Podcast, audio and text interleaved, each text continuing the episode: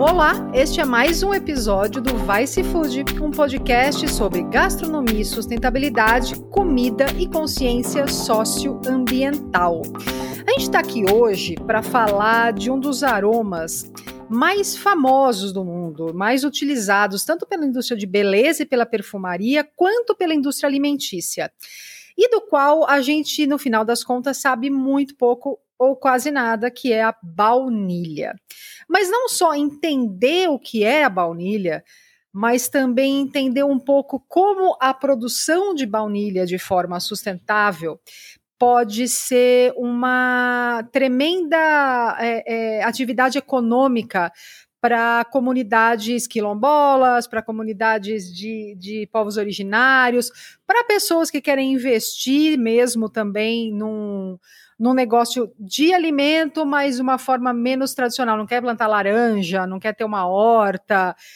É, é um assunto fascinante e com várias nuances, e uma das principais nuances é: muito provavelmente 90% da baunilha que você já comeu na sua vida é sintética.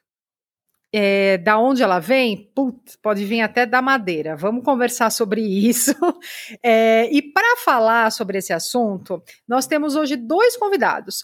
Um que vai falar mais sobre a questão da baunilha na gastronomia brasileira, da biodiversidade, o beneficiamento, e um outro que vai falar do lado mais químico, o que é a baunilha, como são feitas as baunilhas sintéticas, o que é a baunilha natural, quais são os componentes que tornam a baunilha algo tão é, espetacular na natureza. O primeiro é o Luiz Camargo, que é especialista em biodiversidade e gastronomia brasileira, atua na cadeia da baunilha já há mais de 10 anos, com foco na produção, no beneficiamento de produtos e no comércio justo. Ele é um profissional de marketing de produtos com foco em alimentos naturais. Olá, Luiz, muito obrigada por estar aqui com a gente hoje. Olá, Aline, obrigado pela oportunidade de poder mostrar o nosso trabalho e, obviamente, falar da baunilha brasileira. E o segundo convidado não menos importante, é o Daniel Simas. Ele é um químico industrial pela UFRRJ, mestre em química com ênfase em ecologia química, doutor em química de produtos naturais, estágio de pós-doutorado em biotecnologia farmacêutica. Jesus, hein? É, é o pequeno currículo do Daniel. Muito obrigada, Daniel, também por estar com a gente hoje.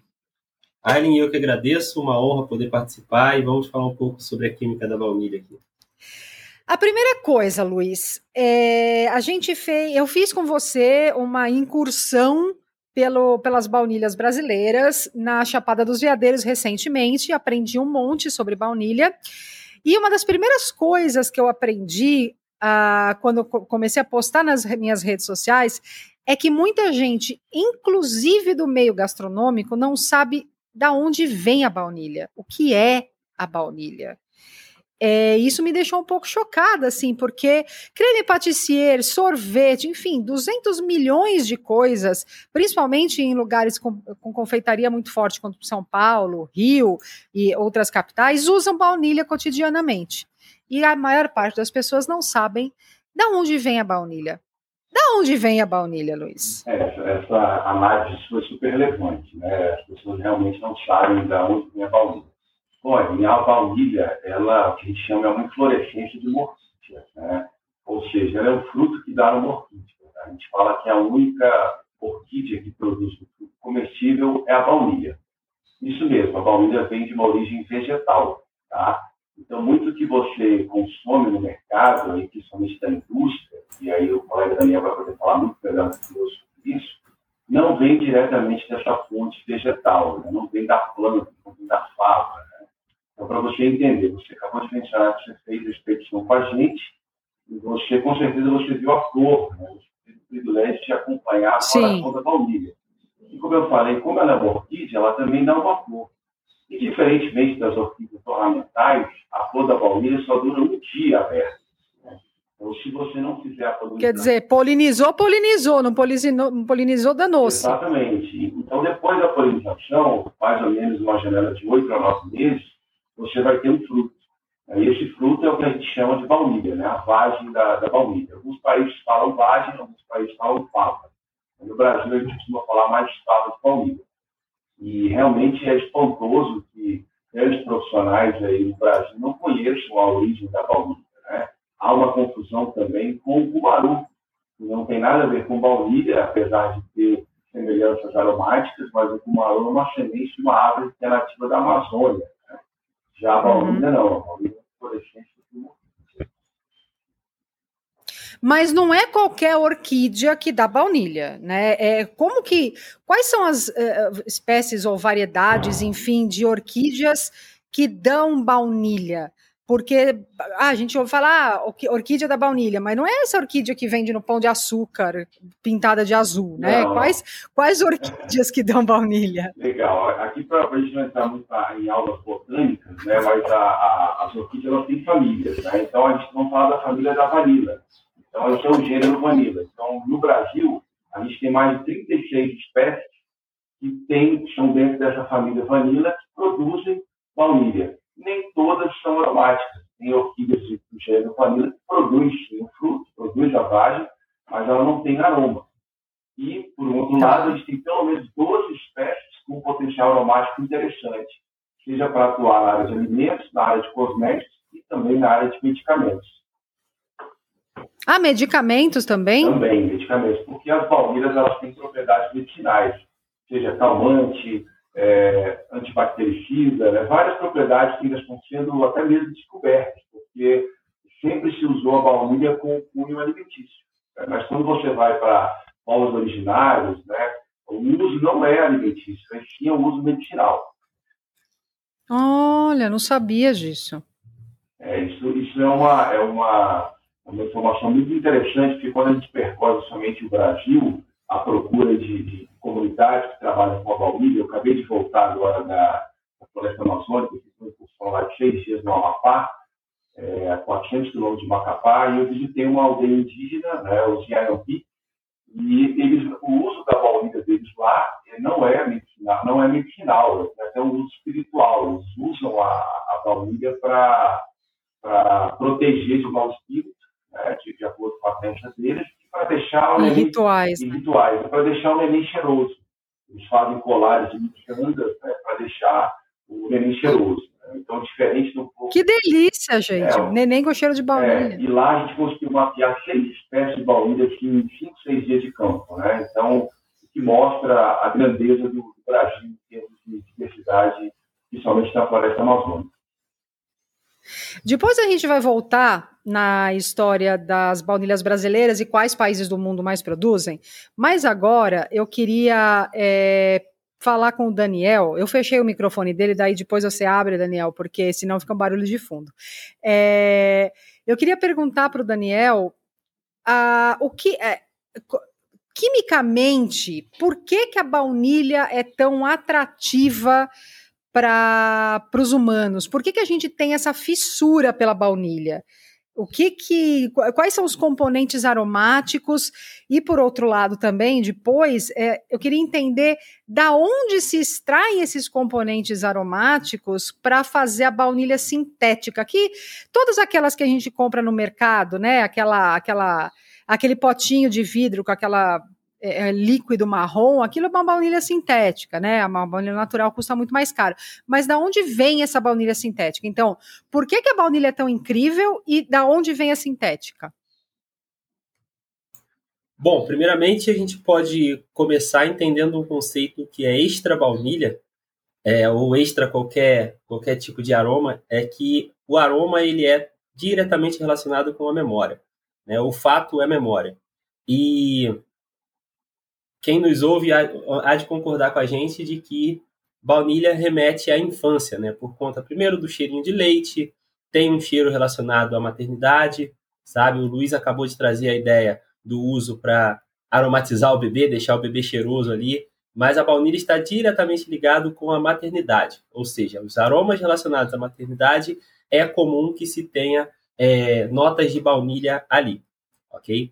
O, as substâncias relacionadas a essa nota, a principal dela é a vanilina. A gente conhece ela como vanilina, tem um nome um pouco mais complexo para nós cientistas, mas quando a gente está tratando de uma maneira mais abrangente, a gente chama de vanilina e a vanilina tem um aroma doce, tem um aroma redondo, ela tem um aroma também de calmaria, ela traz uma espécie de calmaria, um certo conforto. Então faz todo sentido que algo que tem essas características seja de fato apreciado pela, pela, pelo ser humano. Além disso, né, uma pesquisa recente demonstrou que a baunilha é o cheiro preferido da, da espécie humana, né? Uma, enfim, uma pesquisa da Nossa, preferido? Lá, lá. É, exato. Dentre todos os aromas, né, o, uma pesquisa científica comprovou que lá a baunilha, o cheiro de baunilha é o aroma preferido da humanidade. Né? Em segundo lugar, já dando um spoiler também, é a lavanda, que é um óleo essencial, e no caso, é, tanto a lavanda quanto a baunilha, a explicação vem no mesmo sentido. As duas, é, os dois aromas, elas levam a um estado de calmaria, um estado de, estado de tranquilidade, um estado de bem-estar. E se olhar bem o que acontece com a sociedade como um todo, é o que todo mundo tem procurado é, há, há séculos, né? há milênios, há séculos, e agora pós-pandemia mais ainda. Nossa, tem então, que ter então pulverização aérea de baunilha e lavanda no planeta, né, meu É melhor pulverizar a lavanda, que é um pouquinho mais barato. A é, baunilha. a baunilha em si ela é, é um pouco cara, inclusive é mais uma informação que eu trago, é dita como a segunda especiaria mais cara do planeta, ok? E então, de fato, isso explica outro ponto que é a sua segunda pergunta. Da onde vem o que a gente chama de essência de baunilha? Primeiro, a gente tem que entender o conceito de extrato e o conceito de essência. Quando a gente chama é, extrato, invariavelmente o extrato ele é obtido a partir da planta original. Né? Então, a gente faz uma extração ali que pode ser de diversas formas, para baunilha especificamente. É mais utilizado o extrato hidroalcoólico, em outras palavras, uma mistura de água e álcool. E dali você extrai o aroma da baunilha, vai ficar naquele líquido ali e você utiliza aquele líquido para diversas finalidades. Isso a gente chama de extrato. Quando a gente vai para a essência, a gente tem que entender que a essência ela não vem diretamente da baunilha, ok? A essência ela pode vir, invariavelmente ela vem de fontes sintéticas. Mais precisamente, atualmente, ela vem de, do, da degradação de madeira, né? ou seja, o processo de produção de, de papel, principalmente, vai gerar um resíduo. Esse resíduo madeireiro ele é processado quimicamente em laboratório para se transformar aquele detrito, né, aquele, é, enfim, aquela, aquele final daquele processo da produção de papel em cheiro de baunilha, aquela sobra em cheiro de baunilha. Industrialmente, a gente chama de coproduto, porque é um produto que também tem um valor agregado, não seria uma sobra especificamente, mas de fato não vem diretamente da baunilha. Esse é o grande volume hoje em dia. Mas essa essência já veio de outras fontes, por exemplo, já veio do castor. É uma história até um pouco polêmica, né? mas durante anos é, se extraiu uma secreção chamada castório, que está ali entre a glândula, entre o ânus e ali a, a parte genital do, de um castor. Coitado. E curioso. Pois gente. é. A gente, a gente, tipo, espremia a bunda do castor para extrair um negócio para pôr no bolo. E aí você imagina que não deve ser nada fácil. Você precisa anestesiar o castor, você precisa, enfim, apertar aquela glândula ali, extrair aquela, aquela, aquele material. Invariavelmente deve vir também secreção, tanto da genitália quanto do ânus junto. Que beleza! Então é uma bagunça aí, né? Mas, curiosamente, apesar dessa loucura toda, o aroma é bom. De fato, é bom. E, claro, e é, era de se esperar que isso acontecesse por diversas leis de proteção aos animais e tudo mais, é, leis ambientais também. Aos poucos, essa, esse uso da secreção do castor foi caindo, foi usado em torno de 80 anos, 90 anos por aí, e hoje em dia praticamente não se tem esse, esse uso, apesar de saber que, de fato, é um cheiro agradável tanto quanto é o cheiro da baunilha. ok? Mas o, o boom, a grande massa de utilização de cheiro de baunilha hoje em dia é de essência que vem de madeira, principalmente. Tá, okay? depois a gente vai entrar, que é uma coisa que você explicou para mim, eu achei muito louco. É, vou fazer uma pergunta para o Luiz, depois a gente entra nisso, que é como que resíduo de madeira tem cheiro de baunilha, né? Entrar na, nas, nos componentes, que quando a gente fala de baunilha, a gente fala de vanilina, mas assim como qualquer coisa da natureza, assim como uma, qualquer fruta e tal, não tem um componente só o aroma, tem vários componentes, né? Então, como que um resíduo de madeira vai ter o cheiro de uma fava fermentada. Aliás, Luiz, agora vamos voltar à história da fava. Uma outra coisa que me chamou muita atenção nessa viagem é o trabalho que dá produzir baunilha. Né? São é, cuidar das orquídeas, ter que polinizar a mão Daí eu quero que você explique um pouco porque essa polinização tem que ser à mão. É esperar nove meses para a fava estar tá do tamanho certo. Daí depois tem a cura da fava, que é um processo fermentativo controlado. E cada baunilha tem um espectro de aroma diferente. Então a pergunta que eu queria fazer para você é: hoje quais os maiores produtores de baunilha e quais são os maiores problemas socioambientais da cadeia hoje? Legal, a pergunta é bem, bem importante, né? assim, quando a gente analisa, analisa o cenário internacional da, da Bolívia, né, isso, a cada ano esse cenário está mudando, até por conta de países como Indonésia e China entrando nessa cadeia socioprodutiva. Hoje, o maior país aí, produz ainda é Madagascar. Ah, infelizmente, ah, não, é o, não é o retrato social que eu gostaria de falar, porque você produzir toneladas de baunilha nesse país sendo que a, o recurso não fica no país. Né? Infelizmente, atravessadores, sejam americanos, europeus, ou até mesmo asiáticos, compram essas baunilhas ainda verdes né? e vendem no mercado internacional. O mercado americano consome 44% da baunilha do mundo. Né? É um mercado muito forte aí para a produção de baunilha. Então, Madagascar ainda lidera 55%, estatística ainda do final do ano passado, né? você está acompanhando isso daí, mas tem aparecido outros players grandes, como eu falei, a China e a Indonésia, né? mas não com tanta qualidade ainda na, no que Madagascar tem, que tem liderado há mais de 10 anos a, a produção. A gente acredita que Madagascar não vai resistir nos próximos 20 anos a essa liderança. Não somente por uma questão de crescimento de outros países, e aí eu coloco o Brasil também como oportunidade, mas por uma questão social e ambiental também que eles, eles escolheram a produção de uma espécie só, e quando você tem somente uma espécie sendo produzida e domesticada, você fica muito sujeito a pragas. Né? Então, quando você tem uma praga. É monocultura, né? De baunilha ou de soja, de milho, é monocultura. Exatamente. Né? O mundo inteiro acabou escolhendo uma espécie de baunilha, que é aquela baunilha que a gente conhece, fininha, pequenininha, que a gente chama de vanilla planifolia. Essa baunilha ela foi, ela foi roubada né, do México. É, eu, eu, sou, eu sou menos poético, né? não gosto de contar as histórias das especialistas, eu sou mais direto. Ela é do México? É, roubaram a baunilha do México e foi chegar em Madagascar. Né? Chegando em Madagascar, ela foi produzida, né? demoraram mais de 200 anos para conseguir produzir isso daí, por conta justamente da polinização. Como você falou, ela é uma orquídea, ela tem uma flor e ela precisa ser polinizada. E as abelhas estão desaparecendo não tem mais abelha que poliniza né? Aqui no Brasil, a gente já tem a, a, algumas espécies que são polinizadas por, por abelhas, no caso, são abelhas solitárias, as neurocílios, orolemas, aquelas abelhas grandes que polinizam também o maracujá ou a abóbora, só que essas abelhas não são encontradas fora do Brasil. E aí a polinização é na mão. A, a baunilha, ela, a flor da baunilha, ela abre geralmente no período da manhã, mais fresco do dia. Então, entre 5 às 7 horas da manhã, você começa a ver a, as flores abrindo, os botões abrindo. Por que, que é difícil? Porque imagina só, uma planta tem ali mais ou menos 12, 20 botões. Eles não vão abrir todos ao mesmo, no mesmo dia, ao mesmo tempo. Então você tem uma janela de polinização que vai durar em dois a três meses. Então requer um trabalho humano muito longo. Né? Geralmente são feitos, essas polinizações são feitas por mulheres por conta da mão da mulher ser menor que a mão do homem. Não por uma questão de, de força, né? uma questão de delicadeza.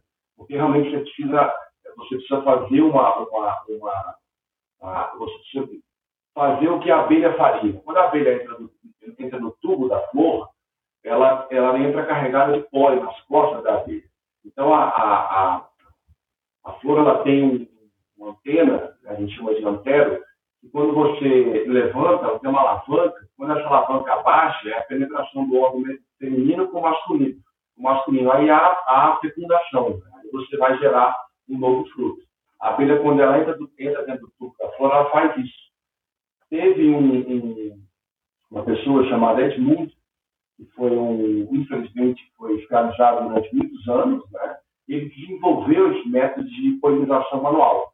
Graças, graças a esse, essa pessoa, essa, esse escravo, infelizmente, usaram dessa a mão de obra escrava, né, que acontece em Madagascar ainda é isso, para mim é uma mão de obra escrava, porque as pessoas que moram lá moram em condições muito precárias de saúde e até mesmo qualidade de vida, produzem a segunda iguaria mais cara do mundo, mas não, detêm. É um pouco parecido com o que acontece na cadeia do cacau na Costa do Marfim, né? É um trabalho infantil, muitas vezes escravo, para ser vendido para a Europa e usado por, por grandes marcas. Exatamente, né? exatamente. Então, é, a gente poderia ficar aqui falando várias, várias questões né, de, de, que, que, é, por que, que é caro, por que, que é complexo, é, depois, você demora um plantio, se plantar uma muda hoje, Valdir, ela vai demorar no mínimo três anos para dar uma produção. Claro que você pode ter resultados é, menos tempo, mas com menos de um ano é, é impossível você ter um resultado satisfatório e produtivo. Então, você tem três anos aí, em média para você ter uma primeira floração, é, e quem trabalha com produção de alimentos sabe que a primeira carga nunca é suficiente. Né? Quem produz uva, por exemplo, praticamente sacrifica a primeira vindima, aí sim você tem uma carga pesada. Então, a primeira produção da baunilha ela vai ser uma produção pequena, para aí sim você começar a colher uma produção maior. Depois que você colhe o fruto, a gente tem um período de maturação aí que vai entre seis a nove meses. Dá para você fazer uma maturação lenta. Eu gosto de falar que é baunilha, ela está no mesmo segmento ali do café, do cacau, do chocolate e do vinho. São processos longos e delicados para você obter o resultado extremo. Muito bem, essa maturação, é isso que eu queria perguntar para o Daniel. O que acontece nesta, uh, quimicamente, né, para a gente entender, nesta maturação da fava do baunilha? É, para quem nunca viu, a fava ela é verde, né? Daí você colhe essa fava e faz esse processo de maturação, que na verdade, me diga se eu estiver errada, é uma fermentação controlada, né? É, e demora muitos meses, né? Seis, sete, oito meses para essa baunilha verde se transformar numa baunilha que se usa em confeitaria, especialmente. O que, que acontece na, nessa, nesse, nessa fava, né? Não é fruto, não sei se é fruta, enfim, na fava, de verde até maturada, para ela ganhar esse aroma que a gente conhece? Bom, bem interessante sua pergunta. É, uma vez que a gente precisa entender um ponto também anterior de que a fava, ou a planta em si, ela produz essas substâncias que lá na frente vão virar o aroma por motivos ecológicos, né? Ou seja, ou, ou ela está se adaptando contra um predador, ou ela está produzindo aquela substância ali para se defender, às vezes até de alguma incidência solar, algo desse tipo. Especificamente relacionada ao aroma, é, as substâncias que dão o aroma da baunilha elas são derivados fenólicos, né? são derivados de, de, da biossíntese dos fenólicos. E a baunilha em si, quando ela está verde, né, a fava em si verde, ela não tem um aroma. E por que, que ela não tem o aroma? Porque essas substâncias fenólicas, invariavelmente, elas estão ligadas a açúcares ali na, na planta. E a planta liga essas substâncias a açúcares para facilitar o transporte, já que é um meio aquoso, o açúcar se dissolve em água, então ela usa essas, esse açúcar para facilitar o transporte dessas substâncias para fazer a função ecológica que ela tem que fazer. E aí sim, começou o processo de cura. O processo de cura ele consiste em dois duas, dois processos simultâneos. Um é uma desidratação, faz sentido que você está perdendo água ali no, na fava, ok? E a outra é uma fermentação, sim. Essa fermentação ela é dirigida tanto por enzimas que são da própria planta, quanto algumas enzimas que são de micro-organismos que estão associados ali à planta. Essas enzimas elas fazem o papel simples de cortar essa ligação entre o açúcar e a substância que lá na frente vai ter o cheiro, né, vai ser uma substância aromática. Então ela corta essa ligação e a partir daí libera assim essas substâncias que são aromáticas e a gente entende isso como cheiro.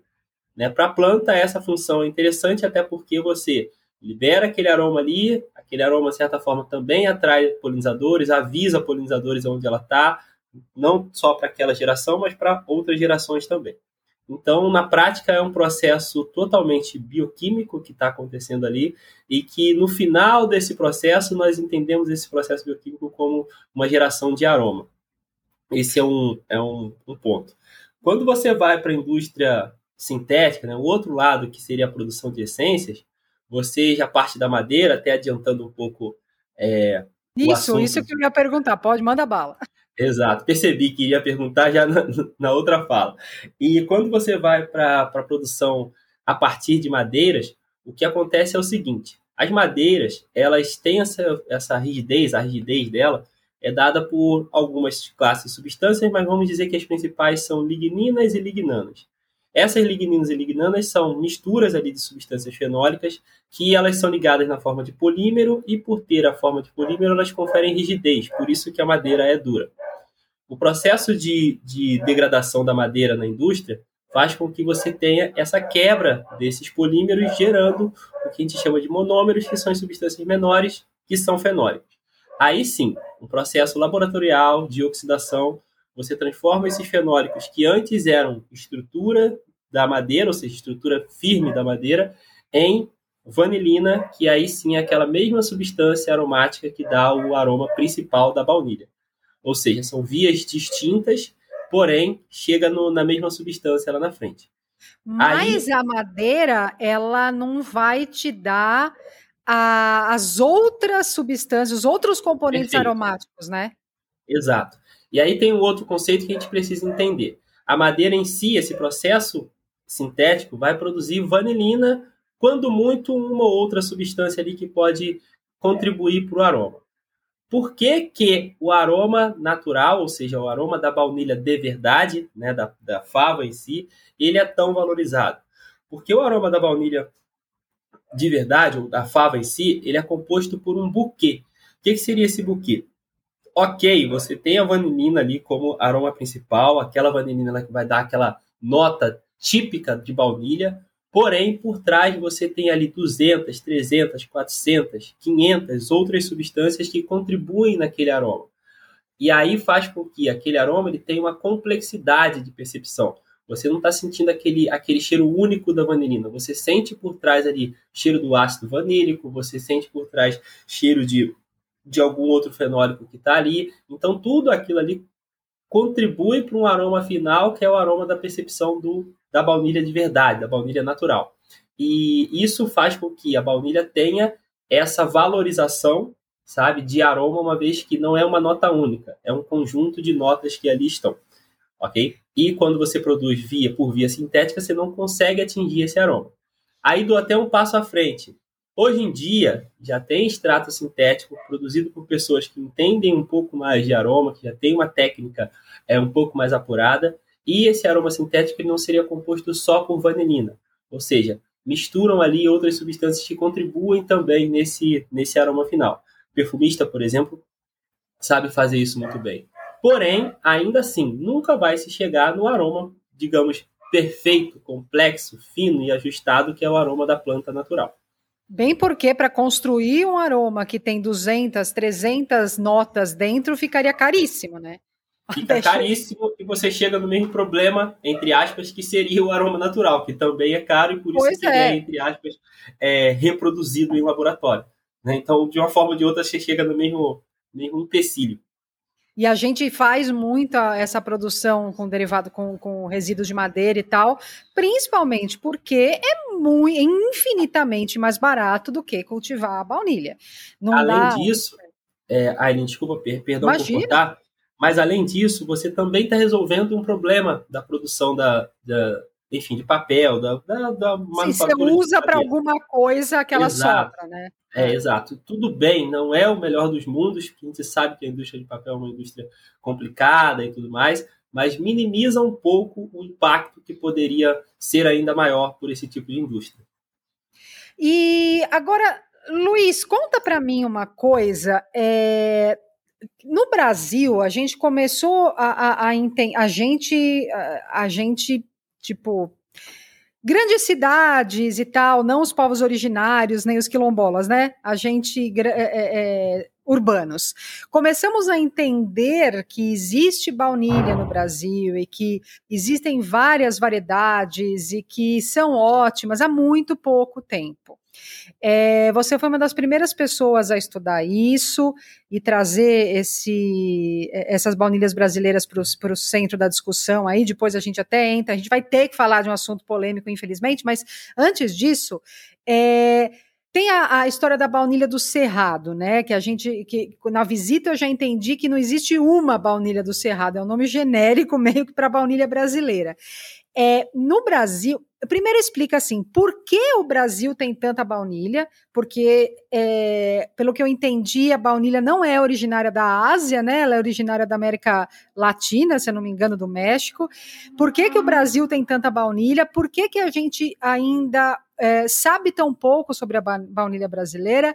E mais do que isso, qual a grande diferença das nossas baunilhas para as baunilhas mais conhecidas do mundo, que são as de Madagascar? Legal, legal. Pergunta bem, bem interessante. Bom, o Brasil é considerado o país que tem a maior quantidade de espécies de baunilha do mundo. Né? A baunilha ela, ela, é nativa tanto da América Central e também da América do Sul. É, é complicado a gente analisar por que, que essa, esse desenvolvimento, tanto do consumo e da, da produção, o Brasil não acelerou. Né? Agora que a gente está falando do consumo e também está falando da produção. Interessante, Anitta, é o seguinte, eu tenho militado muito pra, pra, na cadeia da baunilha, principalmente para a criação de indicação geográfica da baunilha. Porque quando você pega aí baunilha do Cerrado, né, poxa, eu estou falando de Brasília, estou numa capital, né, que é um estado que tem 100% de bioma cerrado. Né? Então, estou sentado literalmente no cerrado. Só que quando a gente fala baunilha do cerrado, as mesmas espécies que ocorrem, de baunilhas que ocorrem no cerrado, também ocorrem em outros biomas. Tá? E aí eu vou fazer uma, um parênteses. Uma coisa é uma espécie endêmica, outra coisa é uma espécie nativa. Dessas 36 variedades que eu falei para vocês no começo, nem todas são endêmicas do Brasil. Algumas são endêmicas do Brasil. Poderia falar que 20 são endêmicas, só, só, só ocorrem no Brasil. Mas as outras também ocorrem no Brasil. Então, quando você pega baunilha do Cerrado, basicamente a gente está falando de duas espécies. Né? Eu estou falando termos de mídia, do que a gente vê as pessoas publicando na internet. Né? Estou falando de uma espécie que se chama Vanilla pompona, uma baunilha grande, bem grande mesmo, parece uma banana da terra. Tá? Eu estou falando de uma outra baunilha que chama-se baunilha baiana, que essa sim é endêmica do Brasil. Essa ocorre praticamente em todo, quase todo o território nacional, ela ocorre. A baunilha pompona, que é essa grandona, que ganhou fama sendo do Cerrado, ela não ocorre só no Brasil, ela está no México, ela está na Costa Rica, ela está no Peru, ela está no Equador, ela está na Colômbia, a mesma espécie, só que ela não tem, a, a, a, ela recebe um outro nome. Lá no Peru eles, eles chamam de palmeira da Amazônia peruana. Então o que tem que ser feito aqui no nosso país? Criar-se um, um, processo de, de, identidade geográfica, o terroir da baunilha, porque a mesma espécie de vanila pompona que você viu lá no Cerrado, Será que ela vai ter a mesma característica aromática da vanila pompona encontrada lá na Mata Atlântica, lá dentro da, da, da água, lá na, na, Bahia? Eu acredito que não. Provavelmente não, né? Provavelmente não. Então você tem que, você tem que dar, é, é, proteger essas, essas, essas nuances né, da baunilha, porque eu acabei de falar que eu estive no, no Amazonas, no Amapá, e lá eles trouxeram, eu encontrei seis espécies de baunilha que ainda não foram identificadas. Pode ser que aquelas espécies que a gente olhou que preciso ter flor para identificar a espécie, elas também ocorrem em outros biomas. Né? A gente sabe que a mesma baunilha que ocorre no Cerrado, a baunilha baiana, que é endêmica brasileira, ela também ocorre na Restinga. Então, a gente tem um outro conflito também. Pô, então, peraí, eu não posso só criar uma identidade geográfica por bioma, porque ela também ocorre em outro bioma. A mesma espécie ocorre na Caatinga, no Pantanal, na Mata Atlântica, na Restinga, então, a gente tem que criar essa, essa nomenclatura ainda, seja através do Ministério da Agricultura. Na verdade, tinha que ser meio igual o vinho, né, Luiz? Porque quando você fala assim, sei lá, Merlot, Cabernet Franc, é, não é só ah, o Merlot do Chile, é o Merlot do Vale do Maipo no Chile. É o Merlot, assim, existe as subclassificações é, que fazem as, os compradores entenderem melhor o que está sendo vendido. Eu acho que é a mesma coisa com a baunilha, né? Tem que ser o lugar o bioma e a, e a micro-região da onde ela vem, né? Legal, eu, eu acho que esse caso, esse case aí do vinho é muito interessante, até espelhar isso daí, porque você protege a região, você protege o produtor, o extrativista, protege o, o patrimônio genético e também o patrimônio cultural. Isso é super importante. Né? Por exemplo, é, eu não sei se você, deve conhecer Caldas Novas, obviamente, né? É, eu passei, Sim, meu pai é de Vargem Grande do Sul, é de uma cidade ali do lado. Eu passei muito. a infância indo a Caldas Novas tomar banho de água quente, piscina quente. Né? Era a alegria nossa da família de tomar banho lá. Caldas Novas é um município que está a 300 quilômetros de Brasília. Eu fiz um trabalho esse ano de pesquisa de baunilha brasileira e encontrei uma, uma constituição do município de 1911, ou seja, 100 anos atrás, que tinha isenções fiscais para algumas atividades agrícolas. E a baunilha é mencionada nessa Constituição. Então a gente entende que Caldas Novas já produziu baunilha mais de 100 anos atrás. E ninguém sabe dessa informação. Você, você procura lá no interior, ninguém sabe. A Secretaria de Cultura, ninguém sabe. Então acharam tudo isso daí. Cora Coralina, que, que é, era uma poetisa e confeiteira brasileira, que é do, do norte do sul, do Goiás também, ali próximo de Goiás Velho, ou cidade de Goiás, usava baunilha nas suas receitas, nos seus confeitos. E tudo leva a crer que era a baunilha brasileira. A gente não sabe dizer qual que é a espécie. Né? Que é uma, o Brasil é tão rico, né? que é tanta diversidade que a gente fica até sem entender. Qual é a espécie? Não, provavelmente era brasileira, bem porque a importação naquela época era uma coisa nula, pois né? É. Então, certamente era algo, uma matéria-prima que ela tinha mais à mão, né? É, só um adendo, assim, eu acho engraçado a gente falar dessa história da baunilha ser da América Central, da América do Sul, e a gente não se dá conta, e a gente não tem essa informação, e a gente acha que as melhores baunilhas vêm do outro lado do mundo, é, que é a mesma coisa que acontece com vários outros ingredientes nativos da, da, das Américas, né, da América Central, do Sul, da América Latina, que caso do tomate, caso do milho, caso das pimentas, mas assim, tomate e milho são duas coisas que é muito emblemático. A gente acha que os melhores tomates, ah, meu Deus, eu fui para Itália, os tomates da Itália. Ai, o fubá, polenta, mas nossa, os italianos sabem fazer polenta isso é muito síndrome do síndrome do colonizado, né? É, a coisa é nossa, mas a gente acha que só quando vem de outro lugar, especialmente da Europa, é que ela tem valor. Né? E a gente acaba diminuindo também as variedades agrícolas e a possibilidade de ganhar dinheiro com outros modelos de é, agrícolas que não seja monocultura extensiva de grãos. É, e deixa essas formas que são muito mais sustentáveis para países como os da Europa. Imagina se a gente no Cerrado, em vez de ter aquele mar de soja e milho que tem hoje, a gente tivesse preservando o cerrado e fazendo no sistema de agrofloresta ou viveiros dentro da, da, da, da do, do, bioma, baunilha, que tem um valor agregado absurdo, né? Então, não é que não dá para nossa nosso agro ser diferente e movimentar muito dinheiro. A questão é o que se optou por que caminho nós optamos enquanto país na questão da agricultura, né? É por isso que eu acho esse assunto da baunilha muito interessante, porque não, a gente não está falando aqui só de uma coisa para um confeiteiro uh, aromatizar um creme. A gente está falando de um mercado bilionário é, de algo que pode ser é, produzido precisa, na verdade, né? Porque ela precisa de é, isso. Depois eu queria que você falasse, Luiz. É, ela precisa de árvores companheiras, ela precisa subir em algum lugar, então dá para você ter ou viveiros ou fazer isso em, em árvores menores, enfim, é, que geraria muito mais renda com muito menos impacto ambiental, né? Com certeza, com certeza. Já, já que você está entrando nessa área agroprodutiva, que eu acho super legal, só para te dar um dado aqui, é, um hectare de soja, mesmo pensando na safrinha, você vai, o produtor vai conseguir tirar entre 6 a 7 mil reais uma, uma colheita. Né? Um hectare de baunilha vai, vai render para o produtor cerca de 200, 250 mil reais. Ele é 10 vezes mais rentável do que a soja. Né? Então, no, é, né? de baunilha, você, você, consegue produzir até 500 quilos de, de fava. Né? Então, é, é, muito grande quando você compara. Né? Quando você falou agora mesmo qualidade da baunilha que vem para o Brasil, que é um, é um, outro problema que a gente, a gente mensura, você estava falando de tomate, estava pensando.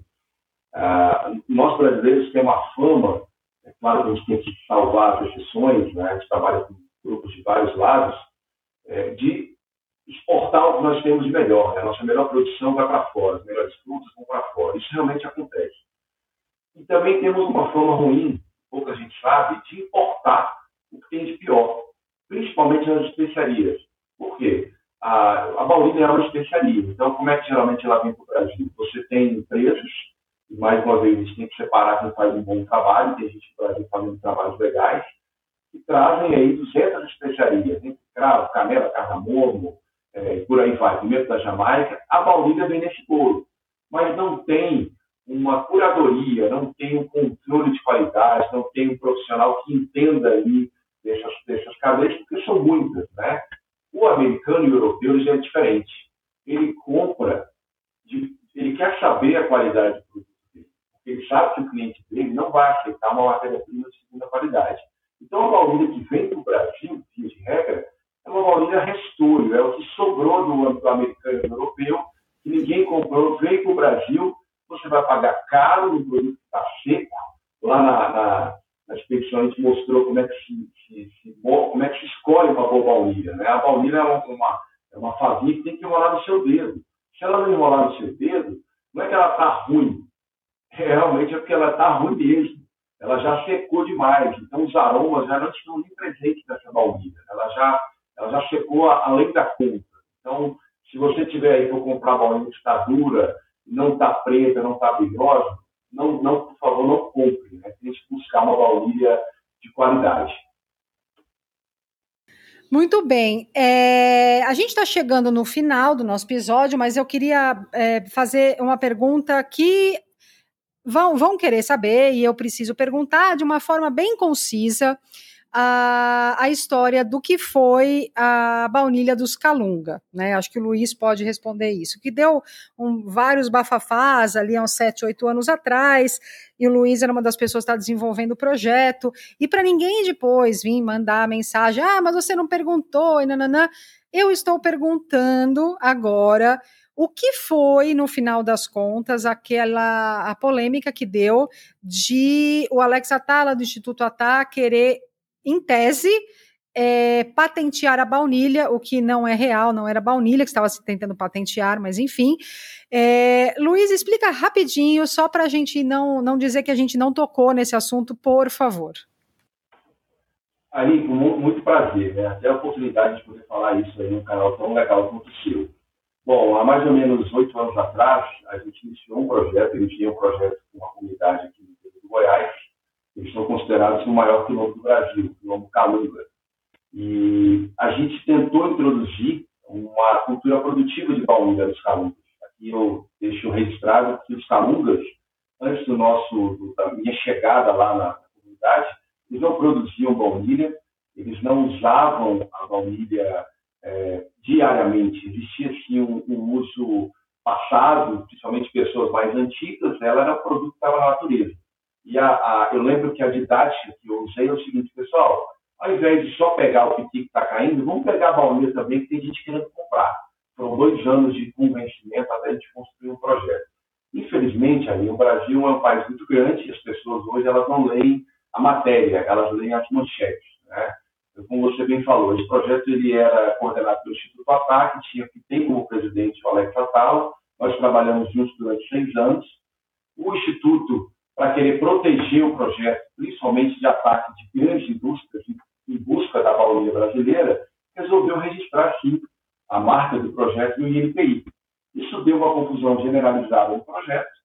Aí era um projeto que já era muito frágil por uma questão de distância é, física. Né? Você ter uma ideia, na época que nós começamos o projeto, a gente só chegava de carro 4x4, tinha que cruzar o rio, a, a caminhonete que a gente ia para lá quase o rio levou ela duas vezes, enfim. Era um projeto bem, bem complexo. Para proteger o projeto, o Instituto resolveu fazer esse registro, só que foi rechaçado publicamente, né, dizendo que o Instituto, principalmente usando o nome do, do, Alex, que é um nome famoso, queria ganhar dinheiro em cima disso. Né? Isso não era verdade, eu não estou aqui para fazer advocacia de ninguém. né, porque eu tenho carreira solo, né, desde que eu, depois dessa conclusão, eu fui ligado no projeto, desligado no instituto, mas mesmo assim continuei ajudando pessoas da comunidade e continuei tocando a minha atuação na cadeia da Paulínia. É, e depois dessa confusão, o Instituto já há muito tempo, isso ainda em 2019, veio a Brasília e falou, olha, nós não temos interesse em, em, em usar o nome da, da, comunidade ou ter nenhum benefício econômico em torno da Paulínia. A Paulínia está aqui, façam o que vocês quiserem fazer. E se você me perguntar o que eles fizeram nesses quatro anos, eu vou te falar que nada. Nada foi feito. Muito pelo contrário, todo investimento, todo esforço da gente tentar colocar eles na, nessa, nessa produção, não vou dizer que foi em vão, porque tem Calunga hoje lá produzindo, tem Calunga fazendo extrativismo e vendendo na feira. Né? Essa semana mesmo eles estiveram em Brasília a, através de um projeto da Embrapa, né? os mesmos Calungas que nós trabalhamos. Então, foi muito mal entendido, uma confusão generalizada. Quem realmente não gostava do, do Alex Atala jogou mais pedra na, na cruz, mas quem foi prejudicado, eu posso dizer, foi a própria comunidade tivesse resolvido isso aí de uma outra forma, talvez o projeto em si tivesse de em um outro patamar. Ninguém roubou nada de ninguém, ninguém se apropriou de, da cultura de ninguém, muito pelo contrário. As intenções, é, principalmente eu posso falar por mim, porque eu era o coordenador, né, eram, eram muito positivas. Bom, eu acho importante trazer esse tema, né? Porque afinal a gente está falando de baunilha e, e, foi uma coisa muito falada há oito anos atrás. Agora, oito anos depois, você já pesquisou muito mais, você está começando, é, é, já tem alguns anos que faz essa expedição, a do ano que vem vai ser na Bahia, se eu não me engano, para estudo de baunilha. Hoje, como como está a cadeia de baunilha no Brasil e como quem se interessa é, pode adquirir as baunilhas brasileiras? Já tem canais é, para consumidor final, para negócios? Como é que está? Legal, ótima pergunta. Eu, como eu estava falando na pergunta anterior, eu dediquei seis anos na minha atuação no terceiro setor. Então, eu trabalhava para ajudar a comunidade, né, especificamente lá os alunos. Depois que eu saí, por conta, muito por conta dessa confusão, aí sim eu fui montar uma plataforma pudesse atuar na cadeia da Paulina de uma forma ética e justa, diferentemente do que acontece nos países eu já citei aqui no, como o caso Madagascar. Então, hoje a gente tem uma plataforma chamada Paulo, que é uma plataforma que a gente conecta produtores, principalmente produtores que estão entrando nessa cadeia socioprodutiva, e não tem como acessar o mercado final, não tem como chegar no chefe de cozinha, não tem como chegar no restaurante, não tem como emitir uma nota, não entende ainda de boas práticas é, da área de alimentação, porque, querendo ou não, ela é um alimento, ela tem, tem, tem que é, seguir os mesmos protocolos de segurança alimentar como outra, como outra produção. Né? Você tem que usar alguns sanitizantes, aqui, porque você pode estar fornecendo um produto contaminado. Tá? Então, hoje você já consegue encontrar isso na nossa plataforma. A gente tem a Escola da Baunilha que você visitou, que também presta consultoria para quem quer aprender a produzir e também para quem já produz seja na parte de, de, de produção de baunilha ou até mesmo produção de produtos de baunilha. Né? Porque a gente entendeu que esse produtor ele vai ter uma dificuldade de acessar o mercado, e não é a expertise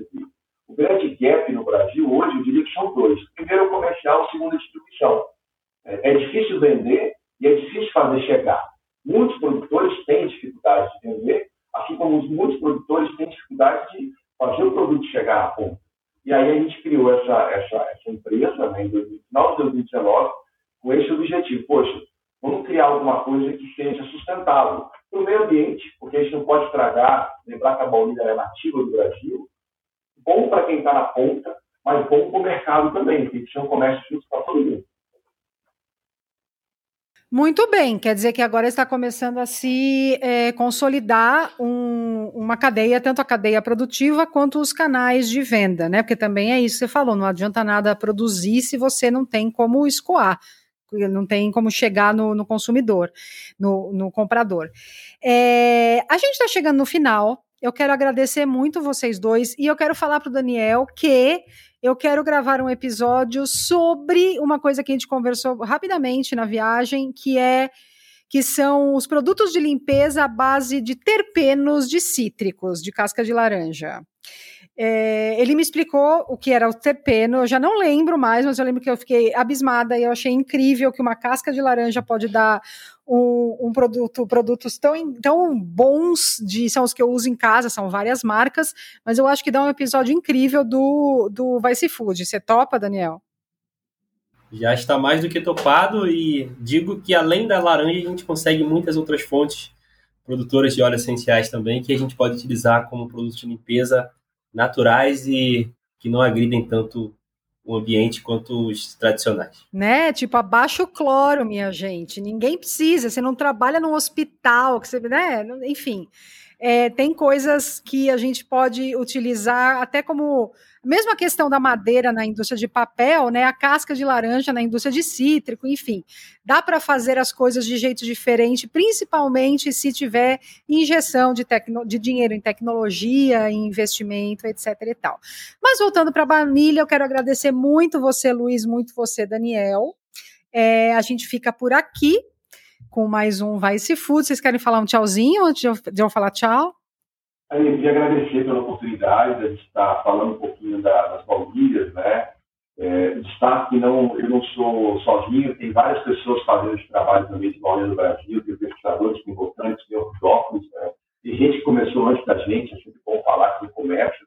Eu queria destacar também só uma coisa legal que eu ouvi você e o Daniel falando, a questão do, vinho, né? da, da, da, da uva.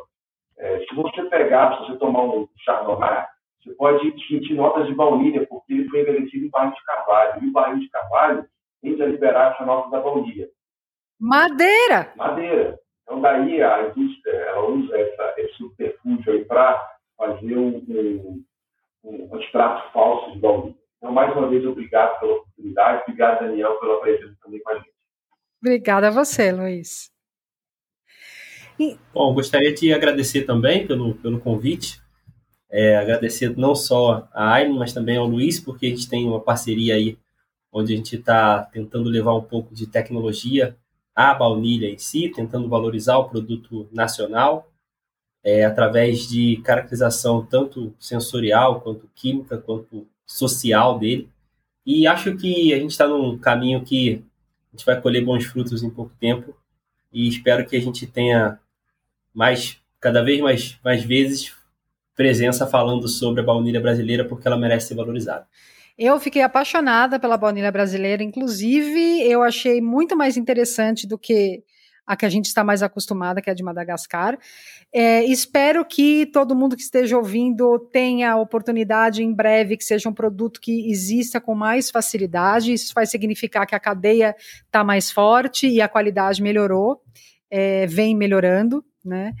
E o Daniel levantou a mãozinha aqui a, a, é, na, na, gravação. Você quer falar alguma coisa? Ou foi Eu quero sim, é tá bem, bem, rápido. é sim. É, você comentou que achou mais interessante a baunilha brasileira do que a baunilha, enfim, tradicional, e de fato a gente tem notas sensoriais distintas entre elas.